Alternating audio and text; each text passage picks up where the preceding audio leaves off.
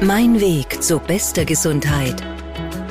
Der Gesundheitspodcast von Cinecura und OptimaMed. Denken Sie zurück an Ihre letzten Spaziergänge. Zumindest ich kann mich nicht erinnern, wann ich das letzte Mal draußen unterwegs war, ohne dass mir ein oder mehrere Läuferinnen oder Läufer entgegengekommen sind. Laufen ist zu einem Massensport wirklich geworden. Und wenn Sie noch nicht dabei sind, sind Sie es vielleicht dann nach unserer heutigen Folge. Ich bin Martin Hammerl. Heute geht es um Laufen für Anfängerinnen und Anfänger bei Mein Weg zu bester Gesundheit. Mein Gast heute, Dr. Sven Thomas Falle-Meyer. Er ist Sportmediziner und der medizinische Direktor bei OptimaMed. Schönen guten Tag. Ja, Schön. schönen guten Tag und vielen Dank für die Einladung. Ja, wir haben es im Vorhinein schon gesagt. Wir werden versuchen, die Wortwitze mit Laufen und Laufend äh, so gering wie möglich zu halten, aber bitte verzeihen Sie uns, es wird vielleicht passieren dann doch, ja. Herr Doktor, ich möchte mit einem Zitat der Sportseite Fit for Fun einsteigen. Laufen ist der Gesundsbrunnen für den ganzen Körper. Das ist ja ein wunderschöner Satz, eine große Versprechung. Möchten Sie das bestätigen oder eher was dagegen sagen? Das ist absolut korrekt. Äh, Laufen bewegt, nicht nur in Zeiten wie diesen, wo die Fitnessstudios zu haben und man sich alternative Sportarten, die man auch verordnungsgemäß alleine durchführen darf im Freien, natürlich eine Sache, die sehr aktuell ist. Laufen an sich ist eine ganzheitliche Sportart, die äh, den Körper, Geist und Seele in Einklang bringt. Äh, Laufen trainiert nicht nur das Herz-Kreislauf-System, heißt, beugt nicht nur Herz-Kreislauf-Erkrankungen vor, sondern, was natürlich viele von uns auch äh, interessiert, ähm, Gewichtsproblemen und die damit verbundenen Folgen, das heißt Stoffwechselerkrankungen oder orthopädischen Problemen. Und natürlich, es macht nicht nur Spaß, sondern es verbessert auch die Kondition, die Ausdauer und es trainiert ganzheitlich die Muskulatur und das Herz-Kreislauf-System. Also wirklich ein Gesundbrunnen. Tatsächlich eine Versprechung, die eingehalten werden kann. Sozusagen. Für jeden ist das die Frage jetzt. Ja? Ist das für jeden Menschen erreichbar? Anders gefragt, ist Laufen wirklich für jeden Menschen geeignet? Grundsätzlich ja, aber auch der Laufsport birgt natürlich Risiken, vor allem hinsichtlich der Überbelastung. Und äh, wenn ich es nicht gewohnt bin, kann es schon passieren, dass ich meinem Körper hier zu viel zumute. Wir haben sehr oft die Problematik, gerade bei Laufanfängern, die zu schnell zu viel möchten und dadurch dann Probleme entstehen. Wenn wir jetzt auf den Körper blicken, was bringt dem Körper Laufen jetzt im Speziellen, beziehungsweise Ausdauersport im Allgemeinen, dass wir das Ganze noch ein bisschen schmackhafter machen, vielleicht für alle Leute, die überlegen, jetzt anzufangen? Also jetzt mal von den medizinischen Aspekten abgesehen, wie Stoffwechsel und Herz-Kreislauf-Training, kurbelt es auch die Fettverbrennung an. Für viele interessant, weil Argument, man da ja. natürlich etwas schlanker werden kann damit. Ja. Wenn jemand regelmäßig läuft, kann man das schon an der Statur meistens feststellen. Wie gesagt, der Stoffwechsel wird verbessert, das Herz-Kreislauf-System wird trainiert, man stärkt das Herz. Wir bauen Muskeln auf, auch durch das Laufen, weil es ganzheitliche Bewegungsform ist. Was auch viele Frauen interessieren wird, die Haut wird straffer, das Bindegewebe wird straffer und was ebenfalls ein wichtiger Aspekt ist, es hat eine psychische Komponente. Mhm. Es entspannt, ich sage mal so, es hält jung in Anführungszeichen und es ist auch ein sozial sehr verträglicher Sport, der uns Vorteile bringt hinsichtlich, ich kann mit Freunden laufen gehen, ich kann alleine laufen gehen, ich kann in Laufgruppen laufen gehen. Also es gibt die unterschiedlichsten Formen, ob jemand alleine sein möchte, das eher als Teamsport machen möchte. Und hier kann man natürlich sehr, sehr schnell auch neue Bekanntschaften knüpfen oder eben auch Bekanntschaften oder Freundschaften pflegen. Herr Doktor, Sie haben es ja schon erwähnt, das Laufen trainiert ja nicht nur die Beine, was jetzt so der erste Gedanke wäre natürlich, sondern wirklich Muskelgruppen im ganzen Körper. Was haben zum Beispiel Arme, Schultern, Rumpfmuskulatur beim Laufen zu tun? Wo verbessert sich das dann auch vielleicht? Es ist ein ganzheitlicher Sport, trainiert den ganzen Körper. Natürlich wird die Fußmuskulatur, die Wadenmuskulatur, die Oberschenkel und die Gesäßmuskulatur durch das Laufen vorrangig beansprucht. Aber wir brauchen auch eine gute Bauch- und Rückenmuskulatur. Deshalb wichtig, weil ich eine stabile Mitte brauche, um korrekt laufen zu können. Das heißt, ich brauche eine Stabilität im Bereich des Rumpfes. Man muss sich das so vorstellen, Laufen funktioniert wie eine Art Pendelbewegung. Die Arme und die Beine sind die Pendel und die müssen um eine stabile Mitte herum pendeln können. Deshalb hier vor allem auch die Bauch- und Rückenmuskulatur sehr wichtig. Ein Faktum, das sehr oft nicht beachtet wird, wo auch kein Fokus drauf gelegt wird, hier ein bisschen was zu trainieren. Vor allem, wenn man dann schon mehr läuft oder längere Strecken läuft. Und dann kann es durchaus auch hier in diesem Bereich zu Problemen kommen, wie zum Beispiel Beschwerden im Lendenwirbelsäulenbereich. Die Arme bewegen sich natürlich auch mit. Sie schwingen mit mhm. in der Laufbewegung. Jeder, der mit Laufen sich schon ein bisschen näher beschäftigt hat, kennt den Begriff Läuferdreieck. Mhm. Und dadurch wird natürlich auch durch diese Armbewegung die ganze Arm- und Schultermuskulatur mittrainiert. Das volle Rundumpaket also beim Laufen. Sprechen wir kurz eine Warnung vielleicht aus, unter Anführungszeichen, nämlich äh, für Personen, für die Laufen eher nicht geeignet ist, beziehungsweise äh, wo Sie auch abraten würden. was fällt Ihnen da ein? Wo, Sie, wo würden Sie sagen, okay, da ist Laufen vielleicht nicht die optimale Sportart? Prinzipiell ist ja Laufen dadurch, dass ich es selber sehr gut regeln kann, wie schnell ich laufe, in welchem Umfang und in welcher Intensität ich laufe, eine Sportart, die eigentlich nur in sehr wenigen Fällen nicht anzuraten ist. Natürlich bei akuten Erkrankungen, wie zum Beispiel Viruserkrankungen, würde ich jedem davon abraten, äh, laufen zu gehen. Genauso, wenn ich äh, irgendein orthopädisches, gravierendes Problem habe, eine Verletzung oder entzündete Gelenke habe. Auch bei neurologischen Problemen ist äh, der Laufsport sicherlich nicht die Sportart der ersten Wahl. Und auch äh, bei sportbegeisterten Personen die, sage ich jetzt mal so, etwas kräftiger gebaut sind, also ja. äh, übergewichtige ähm, Personen, sollten eher vorsichtig mit dem Laufsport beginnen. Ich rate da immer zuerst mal zu einer Art Aquajogging, um eben auch den Körper an, nicht nur an die Belastung zu trainieren, sondern auch vorab das Gewicht vielleicht und die kräftige Körpermasse etwas zu reduzieren, um im Weiteren beim Laufen die Gelenkstrukturen Sehnenstrukturen nicht zu überbelasten. Kann da vielleicht auch ein klassischer Home-Trainer ein Mittel sein, um da äh, sich auf das Laufen vorzubereiten? Das ist so das, was mir als erstes einfallen würde wahrscheinlich. Selbstverständlich natürlich der Home-Ergometer im äh, Radfahren ist äh, eine sehr gelenkschonende Sportart, vor allem äh, weil ich natürlich auch äh, viel von dem Gewicht, das vom Körpergewicht äh, abnehme über, über das Rad.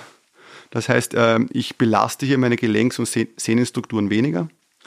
Aber äh, das ist natürlich keine Laufbewegung. Ja. Und wenn jemand sagt, er möchte gerne laufen gehen, ist es oft einmal das Argument, naja, aber Radfahren ist nicht Laufen. Deshalb rate ich dann solchen Personen, es mit Aquajogging zu probieren, weil diese Aquajogging-Bewegung doch dem Laufen näher ist als dem Radfahren, aber prinzipiell Beginnend mit dem Radergometer ist das natürlich eine Option und auch hier trainiere ich schon Muskulatur, reduziere Gewicht und trainiere auch das Herz-Kreislauf-System und meinen Stoffwechsel. Gut, vielleicht haben wir jetzt schon einigen Leuten Lust aufs Laufen gemacht mit den ganzen Vorteilen, die wir da aufgezählt haben. Denken wir uns jetzt mal eine Person, die uns zuhört, die sagt, ja, ich möchte laufen gehen, das reizt mich. Was sind jetzt wirklich meine ersten Schritte? Wo fange ich an? Also wenn Sie den Entschluss gefasst haben, laufen zu gehen, dann haben Sie den ersten Schritt schon gemacht. Schon mal gut, ja.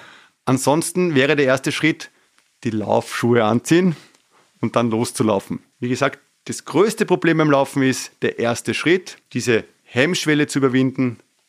Ich gehe jetzt laufen. Ansonsten sind natürlich einige Dinge zu beachten, gerade als Laufanfänger. Auch wenn es noch so viel Spaß macht am Anfang und wenn ich noch so motiviert bin, zu Beginn erst kurze Strecken laufen. Ich empfehle hier gar nicht auf Kilometerleistung zu schauen oder auf die Zeit zu schauen, unbedingt jetzt gleich am Anfang 30 Minuten laufen zu müssen. Nein, ich empfehle 10 Minuten. Ich empfehle vor allem auch ein Prinzip, wo sich viele ein bisschen genieren dafür, weil sie wollen ja laufen gehen. Ich empfehle jedem Laufanfänger, laufen und gehen im Wechsel zu machen, mhm. weil ich hier auch meinem Körper die korrekten Erholungsphasen zwischen den Lauf, ich sage jetzt mal Intervallen, obwohl es jetzt kein Intervall im klassischen Sinn ist, aber in der Laufphase beanspruche ich den Körper anders als in der Gehphase. Es sind biomechanisch zwei komplett unterschiedliche Bewegungsformen Und durch den Wechsel gebe ich dem Körper Zeit, diese ungewohnte Belastung der Laufbewegung wieder zu verarbeiten. Ich gebe meinem Herz-Kreislauf-System Zeit, sich wieder zu erholen anzupassen. Und das ist, denke ich, ein ganz ein gutes Mittel und Prinzip hier zu beginnen und nicht den Spaß zu verlieren, weil man ein unrealistisches Ziel, was man sich selber am Anfang steckt, nicht erreicht oder seinen Körper überfordert. Eben, das wirft einen ja sofort aus der Bahn, wenn man da hochgesteckte Ziele hat und dann geht es nicht sofort, ja. Dann ist es die Motivation gibt, gleich mal dahin. Genau, es gibt einfach da ein paar Grundprinzipien wie nicht zu schnell laufen am Anfang, locker laufen, also es muss der Spaß im Vordergrund stehen, kleine Schritte machen, genug Erholungszeit sich zu geben und vor allem auch den richtigen Untergrund und die richtige Umgebung zu wählen. Also laufen zu gehen, wo ich motiviert werde. Laufen zu gehen, wo es mir Spaß macht zu laufen. Weil dann, wenn ich den Spaß beim Laufen erfahre, habe ich auch die Motivation, diesen Sport weiter voranzurennen. Was wäre jetzt so ein gutes, selbstgestecktes erstes Ziel, wo ich sage, ja, da arbeite ich jetzt mal drauf hin, eine niedrige Latte vielleicht auch, die ich mir selbst lege, ja, das möchte ich erreichen mit dem Laufen jetzt einmal? Prinzipiell das erste Ziel, wenn ich mit dem Laufen beginne, sollte mal sein, Spaß zu haben dann kann man sich da ein bisschen herantasten. Möchte ich mal einfach zehn Minuten am Stück durchlaufen können? Möchte ich vielleicht meinen ersten Kilometer durchlaufen können, egal wie schnell? Und diese Ziele dann langsam, und ich betone, langsam zu erweitern. Nächste Ziel könnte sein, 30 Minuten durchzulaufen oder 5 Kilometer zu laufen, auch ohne auf die Zeit zu schauen. Das nächste Ziel könnte dann sein, diese 5 Kilometer vielleicht etwas schneller zu laufen als beim letzten Mal. Wichtig aber ist, die Motivation aufrechtzuerhalten, den Spaß aufrechtzuerhalten, weil ich sehe in meiner Praxis sehr, sehr oft Läuferinnen und Läufer, die hochmotiviert mit viel Spaß starten, sich relativ schnell dadurch überbelasten und dadurch den Spaß am Laufsport wieder verlieren und nach zwei, drei Wochen wieder mit dem Laufsport aufhören. Und das ist dann wirklich schade, weil Laufen ist so ein schöner Sport, den ich unabhängig von allem jederzeit und überall ganz einfach machen kann, der kein hohes Investment braucht. Äh, ich brauche nur ein paar richtige Laufschuhe und dann kann ich es in der Mittagspause machen. Ich kann es am Abend machen, in der Früh, wann immer es mir Spaß macht. Egal ob kurz oder lang, ob nur fünf Minuten oder zwei Stunden. Es gibt so viele Möglichkeiten und mir ist wichtig, dass die Leute den Spaß an der Sache beibehalten und nicht durch einen nicht nachvollziehbaren Ehrgeiz am Beginn hier in Überbelastungssymptomatiken hineinzufallen.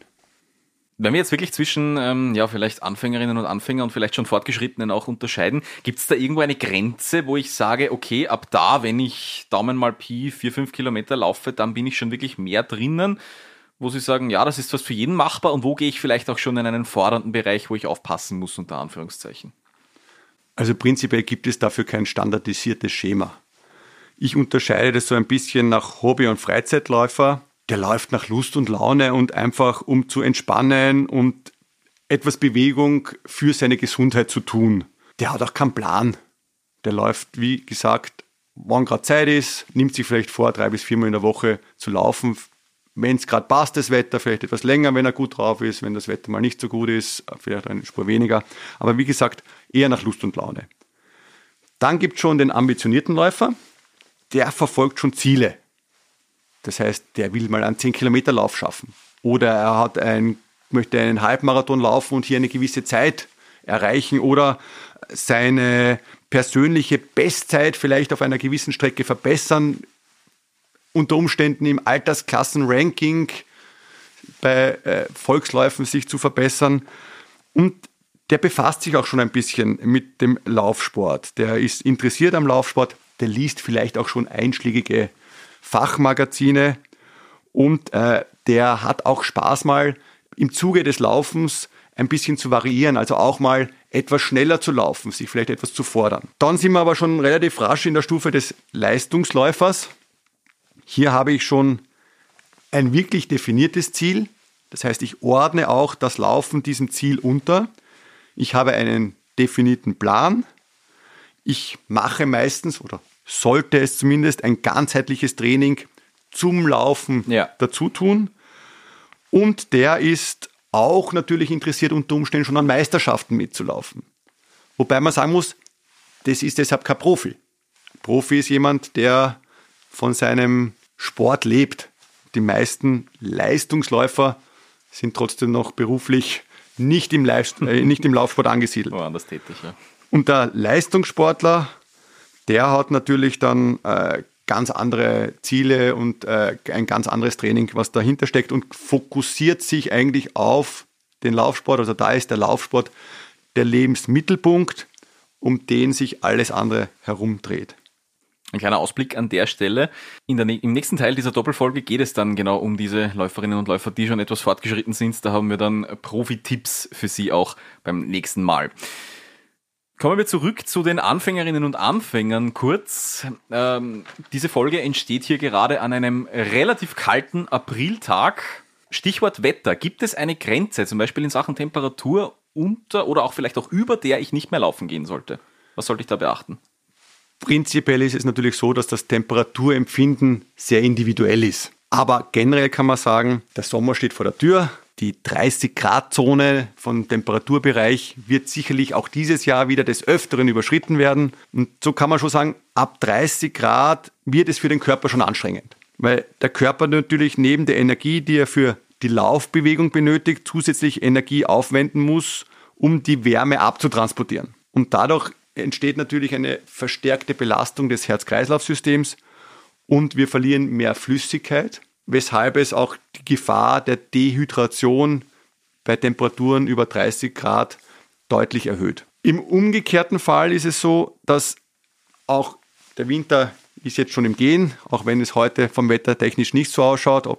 Im Winter haben wir ja oft Temperaturen unter 0 Grad. Ich sage meinen Läuferinnen und Läufern, die ich betreue, immer, wenn die Temperatur unter 0 Grad hat, sollten vor allem ältere Personen oder Personen, die noch nicht so trainiert sind, beziehungsweise noch nicht so lange den Laufsport durchführen, eher pausieren und vielleicht auf den Home Trainer zurückgreifen. Bei Temperaturen unter minus 20 Grad würde ich es generell nicht empfehlen. Das kommt zum Glück ja doch eher selten vor in unseren Breiten. Aber wenn man, vor, ja. wenn man bedenkt, dass es Marathons in der Arktis ja, gibt. Genau. Was sind vielleicht auch so Warnzeichen des Körpers, dass ich beim Laufen etwas falsch mache, dass irgendwas nicht passt, okay, da zwickt's.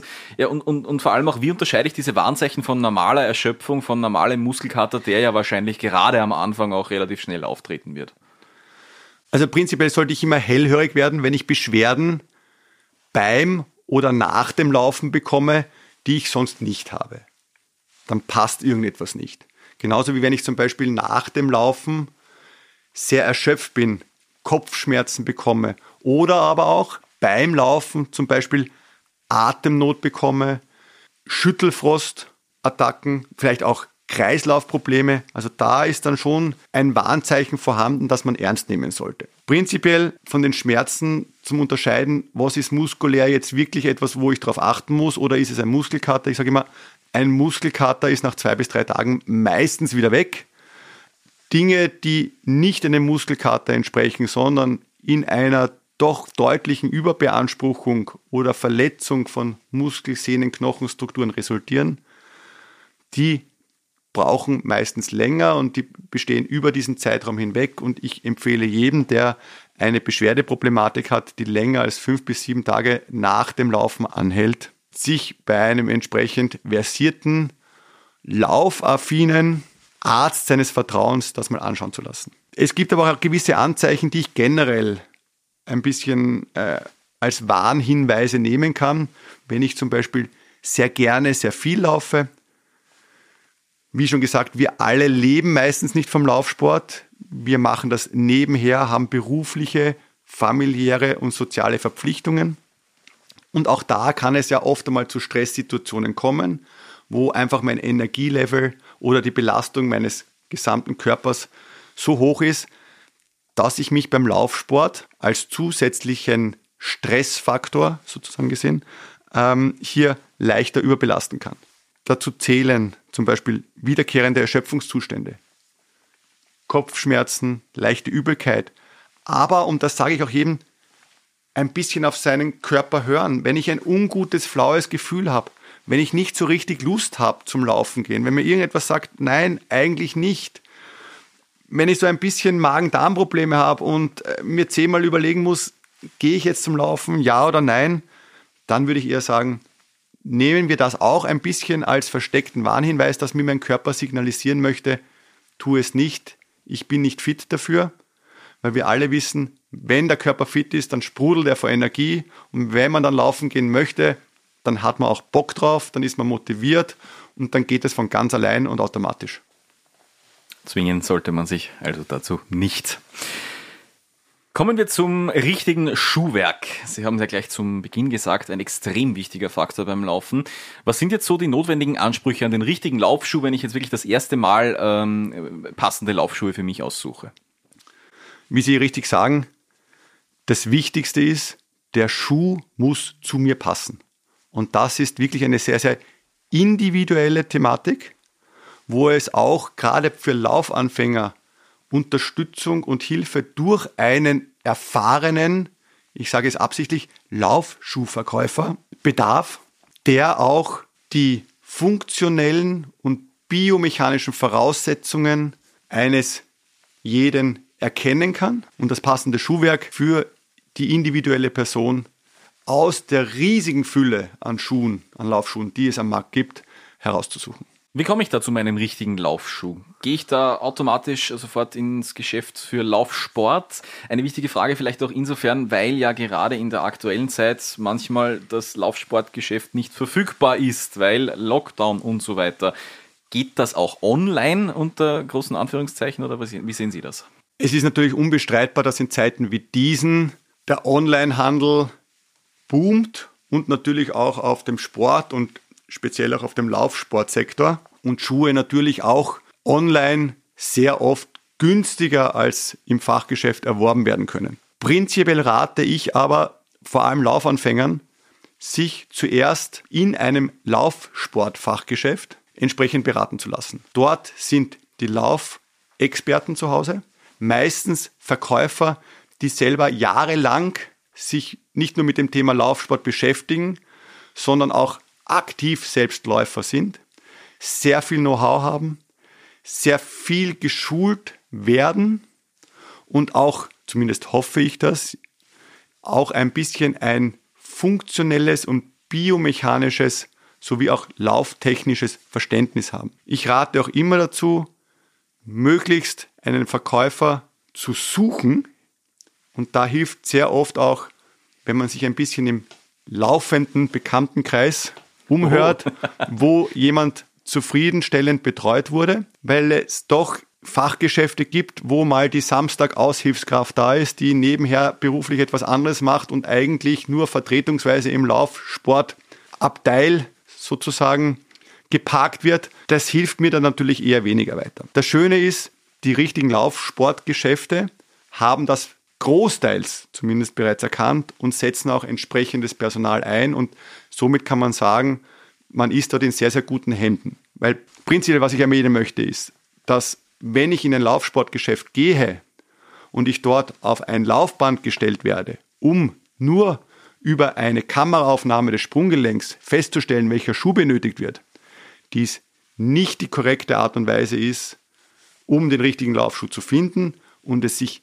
eher um eine Art Marketingmaßnahme handelt, um auch dem Kaufenden ein bisschen das Gefühl zu geben, es wird hier auch technisch gearbeitet. Wichtiger wäre es hier weitaus zum Beispiel über eine, viele Laufgeschäfte haben das mittlerweile, Fußdruckmessplatte eben die Analyse des Ganges oder des Laufes entsprechend zu eruieren und auch das nur als Hilfsmittel zur Unterstützung äh, herzunehmen, um den richtigen Laufschuh zu finden, weil prinzipiell ist es so, dass sich der Verkäufer das Bewegungsmuster anschauen muss und hier vor allem auch die Kniebewegung im Vordergrund steht und nicht die Bewegung im Sprunggelenk. Und das ist einer der wesentlichen Faktoren, die sehr, sehr oft falsch gemacht werden.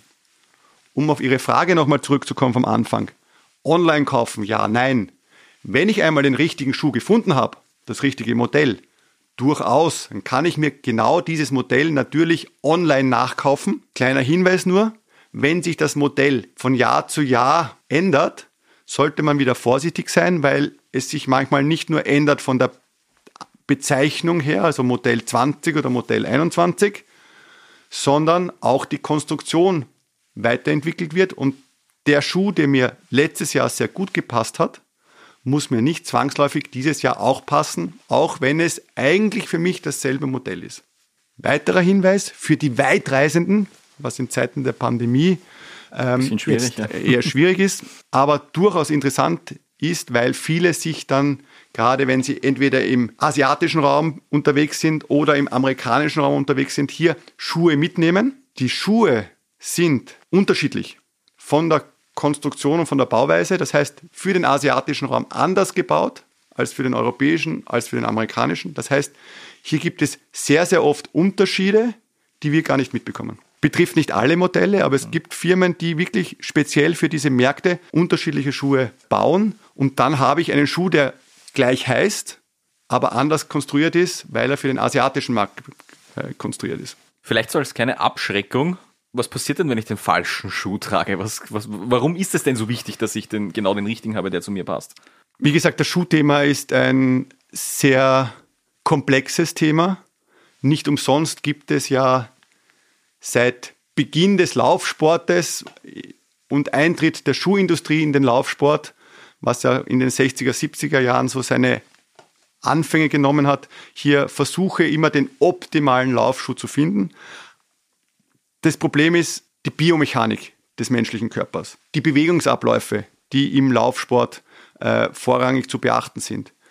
Ich höre sehr oft, dass beim Laufen über das richtige Abrollen beim Laufen gesprochen wird. Hier wäre mal wichtig zu erwähnen, dass Laufen nicht gleich Gehen ist. Beim Gehen habe ich eine abrollende Bewegung. Beim Gehen habe ich auch immer einen Fuß am Boden. Im Vergleich zum Laufen ist das Laufen eine ganz andere Bewegung.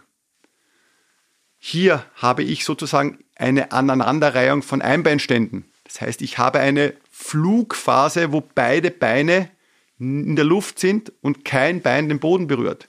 Ich habe eine ganz andere Belastung und ich habe, wenn ich es richtig mache, keine an sich, wie klassischerweise immer signalisiert, von der Ferse über den Mittelfuß und dann über den Vorfuß abrollende Bewegung, sondern im Idealfall komme ich unter dem Körperschwerpunkt ja, auf genau, ja. und drücke mich nach hinten weg. Ich nehme sehr gern das Wort Fokuhila, vorne kurz, hinten lang. Das heißt, ich komme ja. unterm Körper auf und drücke mich nach hinten weg. Und das beeinflusst natürlich auch die entsprechende korrekte Schuhwahl, weil wir im Körper, und ich nehme jetzt die Zeit ganz kurz ein bisschen in die Biomechanik und Funktionalität des, Körper, des Bewegungsmusters im Körper ähm, einzugehen. Wenn wir uns die großen Gelenke im Körper hernehmen, dann gibt es zwei ganz grob umrissene Funktionen, die Gelenke durchführen können. Entweder sind sie stabilisierend oder sie sind mobilisierend. Und im Körper wechseln sich diese Funktionen ab. Das heißt, wenn ich jetzt von unten nach oben gehe und mit dem Großzehen-Grundgelenk anfange, dann haben wir dort eher ein stabiles Gelenk. Das Sprunggelenk ist ein mobilisierendes Gelenk. Kniegelenk stabilisierend, Hüfte, Becken mobilisieren. Das heißt, wir sehen, es ist immer eine abwechselnde Reihenfolge an einem groben Bewegungsmuster erkennbar. Aus dem Grund ist es auch schwierig, wenn ich jetzt anfange, das Sprunggelenk zu stabilisieren. Wenn wir Beschwerden haben im Sprunggelenk und die Ursache dafür kennen und eine Instabilität im Sprunggelenk dafür verantwortlich ist, ist das durchaus eine Option. Aber an sich schützt die mobilisierende Fähigkeit und Funktion des Sprunggelenks vor einer Fehlbelastung des Knies. Weil wenn ich das Sprunggelenk zum Beispiel durch einen Laufschuh stabilisiere, muss kompensatorisch das Knie mobilisieren. Und das ist eine Funktion, die das Kniegelenk nicht ausführen möchte, in Anführungszeichen. Und dann kommt es zu asymmetrischen Belastungen, zu Dysbalancen und damit beginnen dann schön langsam die unterschiedlichen Beschwerden aufzutreten, wie Sehnenansatzreizungen, Überbelastungen von Knochen- und Knorpelstrukturen und damit auch natürlich dann die entsprechenden Beschwerden. Einiges zu beachten, also für Laufanfängerinnen und Anfänger. Zum Schluss dieser aktuellen Folge vielleicht noch einmal die wichtigsten Punkte zusammengefasst, Herr Doktor. Was sind so die zwei, drei äh, Botschaften, die Sie jetzt Leuten, die überlegen, zu laufen zu beginnen, wirklich mitgeben möchten? Das Allerwichtigste ist mal Spaß zu haben und auch den inneren Schweinehund zu ah, ja. bekämpfen und zu Hause zu lassen, einfach sich die Schuhe anzuziehen und mal loszulaufen. Dabei zu beachten, dass der Spaßfaktor mal im Vordergrund stehen soll, damit ich motiviert bleibe, aber es nicht zu übertreiben, auch wenn es noch so viel Spaß macht am Anfang, hinsichtlich Umfängen und Intensität.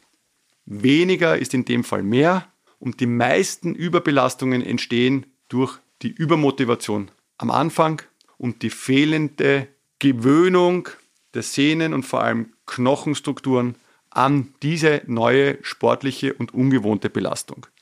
Deshalb mein Tipp, probieren Sie es wirklich aus, als Anfänger zu gehen und zu laufen, abwechselnd durchzuführen.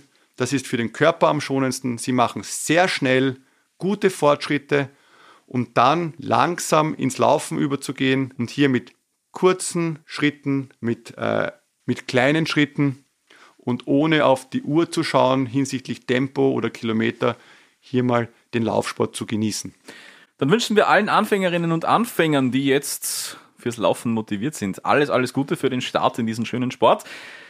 Vielen Dank an meinen Gast heute, Dr. Sven Thomas Fallemeier. Sie bleiben mein Gast, auch in der nächsten Folge, denn da widmen wir uns dann dem Laufsport und zwar für Profis. Also, wenn Sie da noch Tipps brauchen für Ihre Distanzen, bleiben Sie dran und bleiben Sie gesund. Mein Weg zu bester Gesundheit. Der Gesundheitspodcast von Cinecura und Optimamed.